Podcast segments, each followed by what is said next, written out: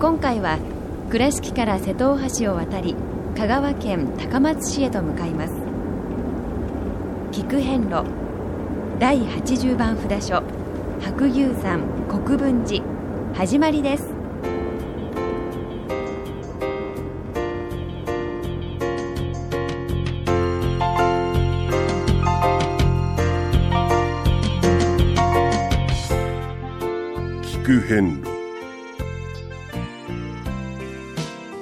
四国八十八箇所をお坊さんの先立ちのもと一つずつお送りする番組です。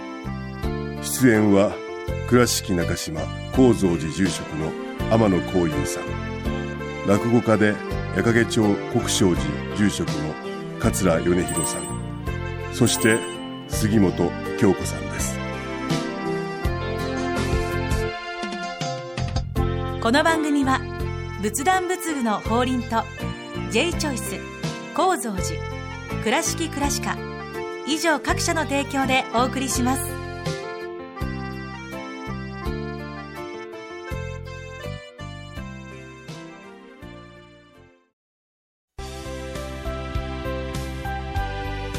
仏壇の法輪は井上の法要事業部として仏壇墓地墓石ギフト商品すべてを取り揃え豊富な品揃えでお客様にご奉仕いたします。高蔵寺は七のつく日がご縁日。住職の仏様のお話には生きるヒントがあふれています。第2第4土曜日には子ども寺小屋も開校中。お薬師様がご本尊のお寺。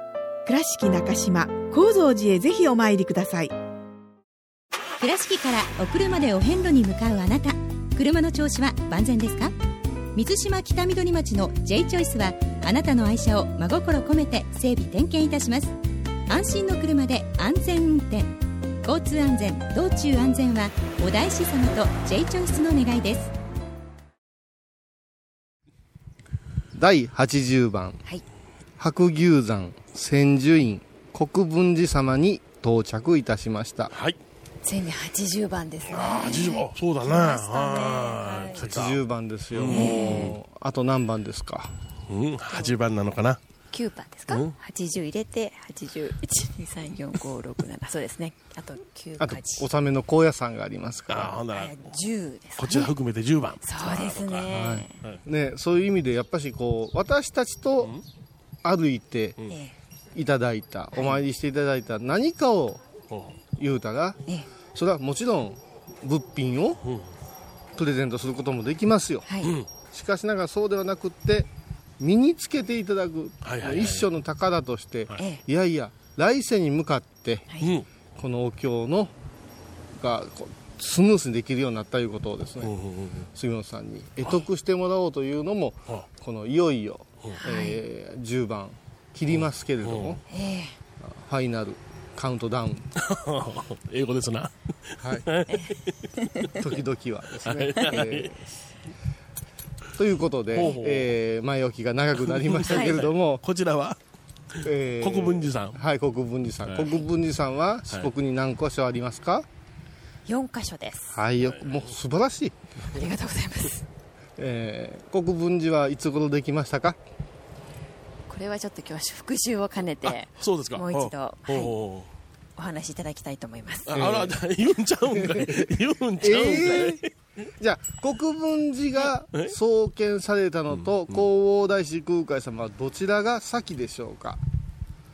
国分寺です。おおー正解。じゃあ国分寺を、はい。えークイズ番組やったんですこの番組は。国この国を作ろうよ、うん。国分寺を作ろうよとはい。こ願われてお寺を各うん。場所にはい。配置なされたのはどなたでしょうか？行基様いや、惜しいな。まあ、行基様実動部隊というか、はい。今直が下って動かれた。今一応三門の演技楽器の前でやってますから、はい。それをまあ見ながらね。見ながら。わわざと外したんですが、高等技術。ちらっと見えたんですけどもやはりその前の段階自分の心に聞いてみようと。思うと失礼聖武天皇直眼はい。行基菩薩の回帰にしてですから間違いではないですけども、はい。まあ、聖武さんが、あの各ところへじゃあではですね、はい。各ところへお寺をなぜ国分寺というお寺をですねはい。廃されたか。ええ。これは国をやはり平和に収めましょはいうという心でしょうか、大体えまあそれでまあいいんじゃないですかね。はい、ええ。平たく言うとという。平たく言うと。言ってはいけないですよね。まあ、仏法を持って、はい。ねえー各地を平定てかね収めていこう。そうですね。で庶民が潤うように願おう、はいということですな。ーでは、はい。国分寺様に祀られておるはい。仏様で、うん。えーまあ、一番多く祀られていると言われているご本尊はどなたでしょうか、国分寺様で一番多く、はい。薬師如来様です。ほう来ました。ピンポンですよ。ありがとうございます。すごいな。それはやっぱりね国がはい。無病息災、そうです。そのね病苦から、はい。あ逃れてねもう人々が健康ならば、はい。その地域は栄えるわけですから、はい。そういうところから来て。るはい。さてここのご本尊様はどなたでしょうか？ここははい。んでも薬師如来様ですね。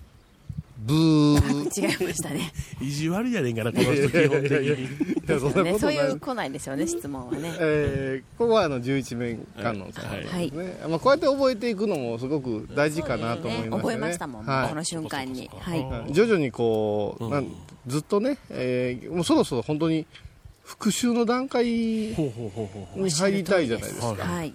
ね。ちょうど今この言われを読んでるんですけどもね、はい。その中にこの国分寺様はいろいろ東側には七重の塔。はい。中央には中門金堂はい。講堂、はい。いろいろなその建物が伽藍配置になっているということらしいんですね。ね。はい。はい。これは何かやはり特別な意味があるんでしょうか？特別な意味。これね、あの、面白いですよ。この上域、あ上域、お城のあ範囲とも言いますけど、これ地域ってお寺のね、はい。範囲っていう言い方が、これ二丁四方とかさ、ほうほうほう。三丁南北とか、はい、この町というのが不思議じゃないですか？町っていう。一丁部に長部の長ですか？町ですよ。だから結局町何々町いう町一つの単位がお寺の、ええ。あのそのあ境内地。うんうんうんあ。は伽藍配置だったわけですからてもものすごい広いんですよ。だから今何々町いうていうのは大体はい。お寺の単位なんですよあそうですか。でこの国分寺というのはあ。のー別名でね五穀の寺ってええ。五穀っていうとどうしてもねあの我々あの戦後の人間はその戦争の頃のことをはい。ね五穀なんて思うけれども、ええ。あのー京都の当時様のことを京王五穀寺っていうはいはいはい。お大様が付けられた、ええ。あのお名前のお寺です。五穀っていうのはやっぱ国を守る、はい。国を守るというのは敵から守るんではなしにはい。国を先ほども申しましたが元気にしてうん。発展をしていこうということを五穀っていうね、はい。また別名五寺と言いますけれども、え国分寺という名を挙げた国を分けるですから、はその国を国というとあの、どう言ったらいいですかね地域をええ。代表したお寺ですから、はい。この伽藍配置というのは、ええ。我々が思う小さな規模のお寺ではなくって、はい。町すっぽりがはい。入ってしまうであろう規模なんです。うん。なるほど。はい。でそこにですね、えー密教手法の拝むお働きのポジションがちゃんとあるわけです。はい。これはあ分かりやすく俗的に言いますと、家の中のリビングを考えてください。はい。東西南北があって、ええ。ここに窓がある、はい。ここにえ吐き出しの大きなガラス戸がある、ここにソファーがある、ええ。ここにテレビがある。ここに、えー机がある、はい。大体こう箱を与えられたらみんな置く場所聞きます。同じですよね。私はテレビのところに冷蔵庫を置きましょういう人はそう いないじゃないですか。そうですそうです。落ち着きっていうものがありますよね、はい人間の住まいを取ってみてもその落ち着きの場所があるわけですよ。あ。伽藍というちゃんとした四角の中に、はい。インドから中国に伝わって日本に入ってきた時に、はい。この仏様が最大限にご活躍なされて、はい。生えるそしてお力を発揮できる場所をというのが、この伽藍配置なんです。で、ええ。伽藍の中に集まってくる建物のことを道、お堂の道、はい。もしくは社というわけです。ええ。で社が相集まってくることを総称してはい。社会って言ったわけですよ。そこが社会ですか？ですから今奈良は大変なブームですけど、奈良のお寺なんかに参りますと入ったところにいきなりあーお医者さんがあったりはい。その横に、えー製薬店だから薬をこうね。うん、そうですね、病院みたいなね。うん。学ぶところがあってずーっと全部あってその中に五重塔や本堂やって中心部があっててずーっとして一つのこう形成がなされてるわけですよ。はい。そそこがお経を持ってはい。ずーっといろんな者たちの利益じゃなし利益が回り巡るからこれをお経の経に巡るで経済ですよ。でお経で営むから経営ですよ。はいそこからですか？そうそうそうそうそう。これは非常にびっくりです。からあの、え今おっしゃったように50の塔がここには70のここに中央にこの方が高度高度ってはい。高度なんてはい。昔の小学校にもありましたでしょ？ありますね。高度って、ええ。何か言うたらそこで勉強したりお話を聞いたりする場所ですよ、ああそんな風にしていくと皆さんが今お住まいの,、うんうん。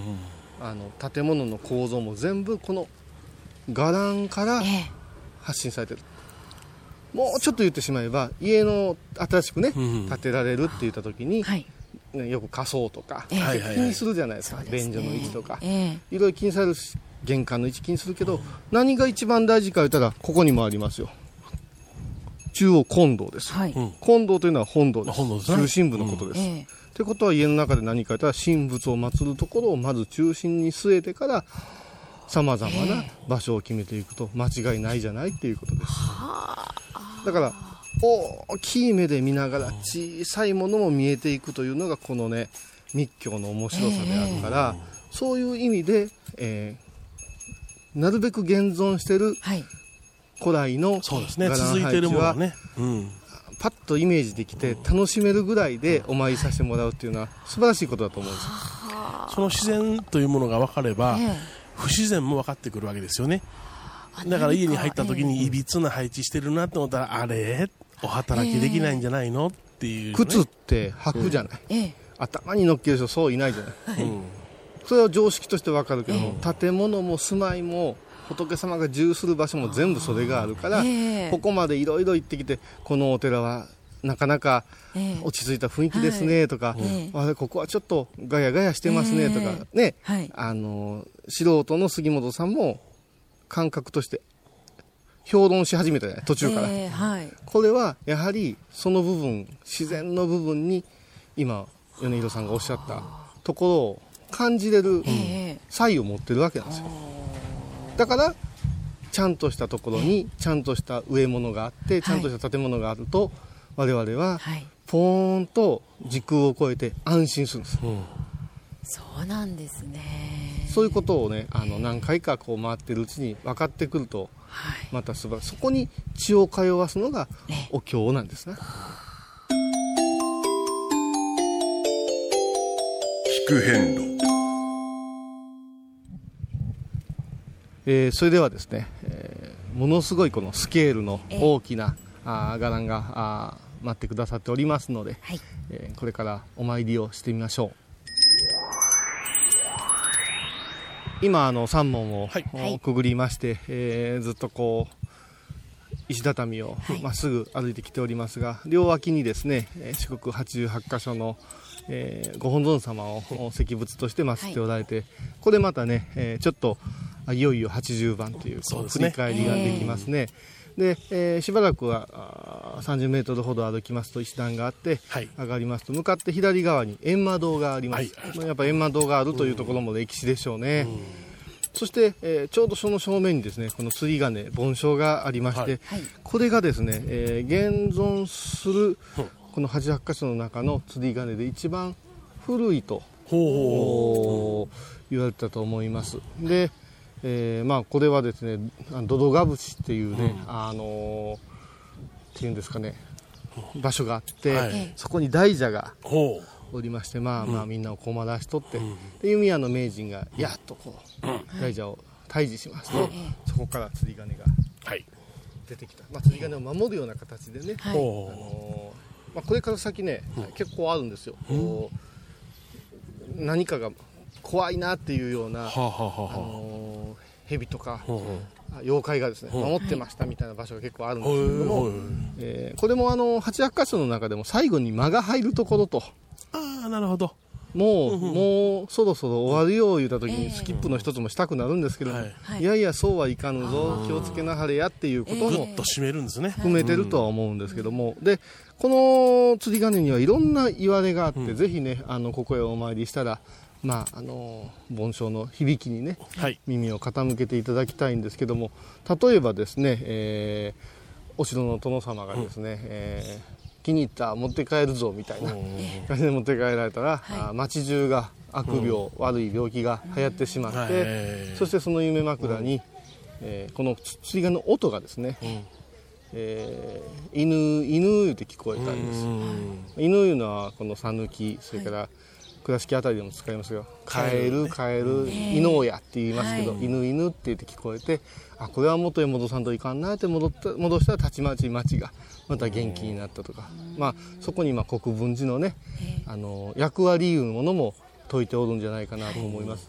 えー、この柄の中でいろんな建物、素晴らしいものありますが特にですね、えー、盆栽は素晴らしいのでご紹介させていただきました。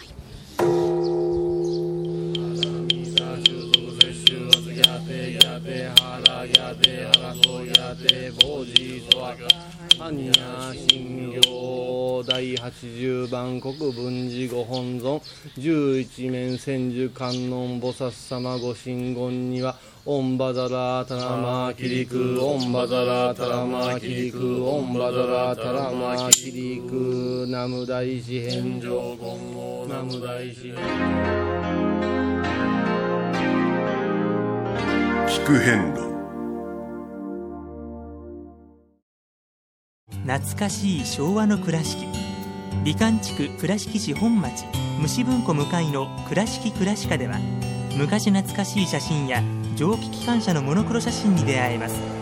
オリジナル絵はがきも各種品揃え手紙を書くこともできる「倉敷倉歯科」でゆったりお過ごしください。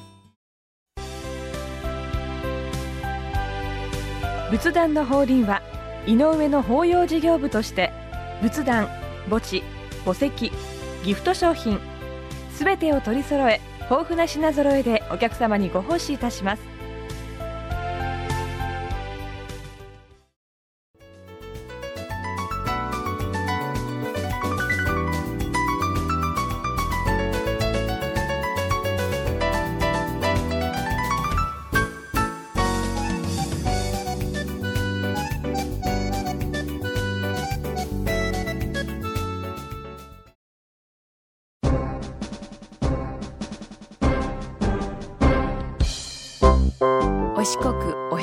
まつわる物語。今では見られない風景を織り込んで今では語られない伝説をお届けします。創作小話「でこぼこ同業記」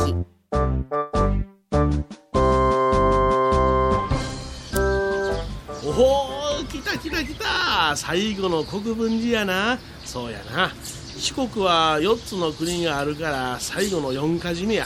なんかだんだん終わりに近づいてくるな。ここは何番札所？第80番お札所国分寺さんやな。第80番。お四国は全部で88箇所やさかいな。80番。ブクブクブクブク。おい泡浮いてるぞしっかりせんかい。早速お札納めてくるわ。おいおいおい。走りなや。行ってきた。いてきたけどあのもうすぐ終わりやんなんやとしみじみとなあ納め札見たらお願いの書く欄の上にもうお願い書いてやんねやな。それも2つもわいが書いたら3つもお願いすることになんねん。こんないっぱいでもええねやろか。いやお前どんな願いを書いてきたんや？いや初めはな美味しいものが食べられますようにとかな。歩きとうない時にはお札所が近くに移動しますようにとか空が飛べますようにとかな。翼をくださいとか書いたで。いやお前アホやろ。せやけど最近はな怪我したらあかんから身体健全って書いてるな。おおそらまともな願いやな。ほんなそのすでに書いてあるお願いは何や？ん？おれおれここにあの天下太平とな家内安全が書いてある、天下太平っちゅうのはこの国が安らかで争いがないようにやな。家内安全は家族が病気や怪我がなく安定した生活が送れますようにやな。身体健全も含まれてないかい？おほんまや。考えたらワイの書いた身体健全と同じこっちゃな。天下太平とか家内安全とあらかじめ書かれてあるのはあお願いの訓練やと思うんやな。天下太平は自分も含めた全てがおかげを受ける願い。家内安全は自分も含めた家族がおかげを受ける願い。次に自分の願いを書く欄がある。お前は怪我せんように自分の身体健全を書いた。ところがそれはすでに家内安全に含まれている願いや。例えば病気平癒なんていう願いも交通安全も全部家内安全に含まれる。そこで自分以外の願いでも自分が含まれていることに気づけば自分のやなしに、えー、全ての人の身体健全全ての人の病気平癒や交通安全を願っても同じやと分かる。自分にとらわれるな。自分も他人もない。自他を超えろというのはこのことや。さあそこで天下太平や。大きな願いやな。あせやけど天下が太平になればな全てが穏やかになりイライラがなくなれば病気も少のうなるし怪我もせんようになる。交通事故も減る。人間らしい家庭環境が整うんや。そやから天下太平や鎮護国家を常に記念しなさいちゅうことなんやな。あなるほど。何や分からんけど全てがつながってるということやな。目の前の景色がいやなんか感覚がぐるぐる回り出した感じがするで。聖徳太子さんがな仏教でこの国を治められた後西暦685年天武天皇が諸国家ごとに仏の宮を作りすなわち仏像と経とを置きて礼拝供養せよとの言葉を出された。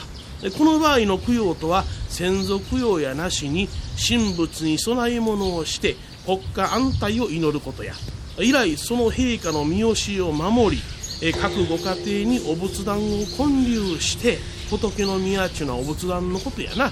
鎮護国家のために朝夕にお勤めをしているはずの国民がおるんや。お仏壇ちゅうのは本来こういう場所なんやな。先祖を祀るだけのところやないねん。自分の願いに執着したりただたたりを恐れるだけの考えに陥ってしまうとほんまのことがわからんようになってまう。ああ全然知らなんだな。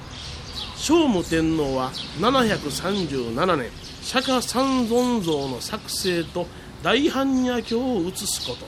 740年には法華経十部を移し七重の塔を建てることの命令を出されている。741年鎮護国家のため国分寺建立のお言葉を出された。ほんで、えー、建てられたんがこの国分寺さんなんやな。ほわすげえ。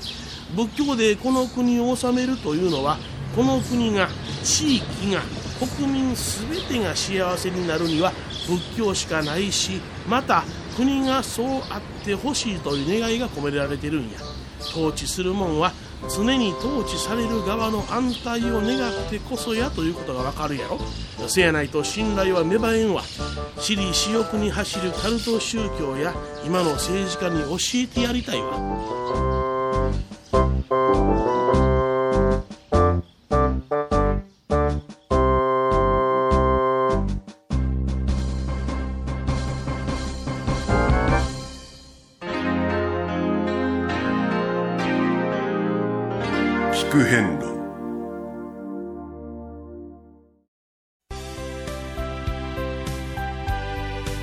仏壇の法輪は井上の法要事業部として仏壇墓地墓石ギフト商品すべてを取り揃え豊富な品揃えでお客様にご奉仕いたします。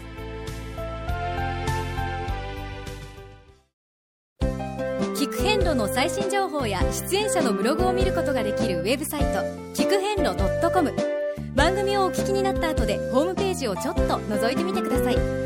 音で紹介した内容を写真でご確認いただけます。まずは「聞く編ロ」とひらがなで検索。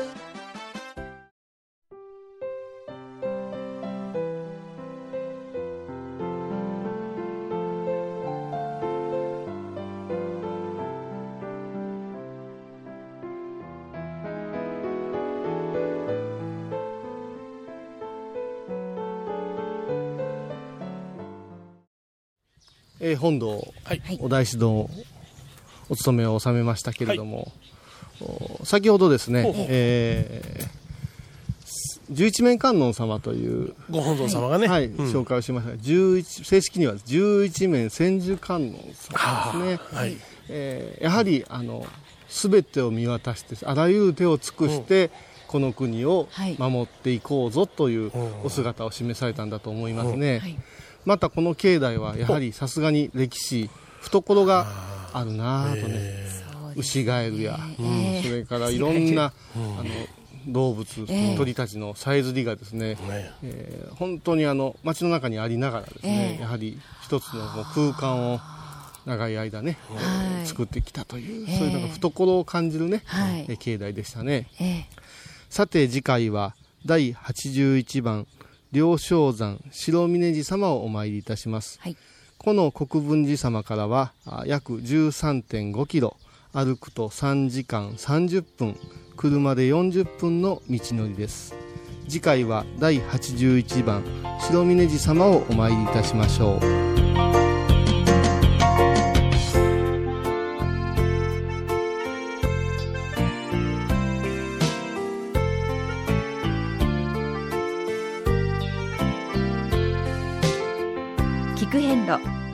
今回は第80番札所白牛山国分寺をご紹介しました。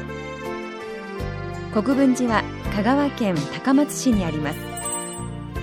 では倉敷からのルートです。まず瀬戸大橋を渡り瀬戸中央自動車道の境出北インターチェンジで高速道路を降りてそのまま讃岐浜街道を東に1キロ進みます。両京橋東詰交差点を右に曲がり次の交差点を左に曲がって県道33号線をおよそ10キロ。道路に面して国分寺の駐車場があります。それでは次回も一緒にお参りしましょう。この番組は仏壇仏具の法輪と J チョイス構造寺倉敷倉歯科以上各社の提供でお送りしました。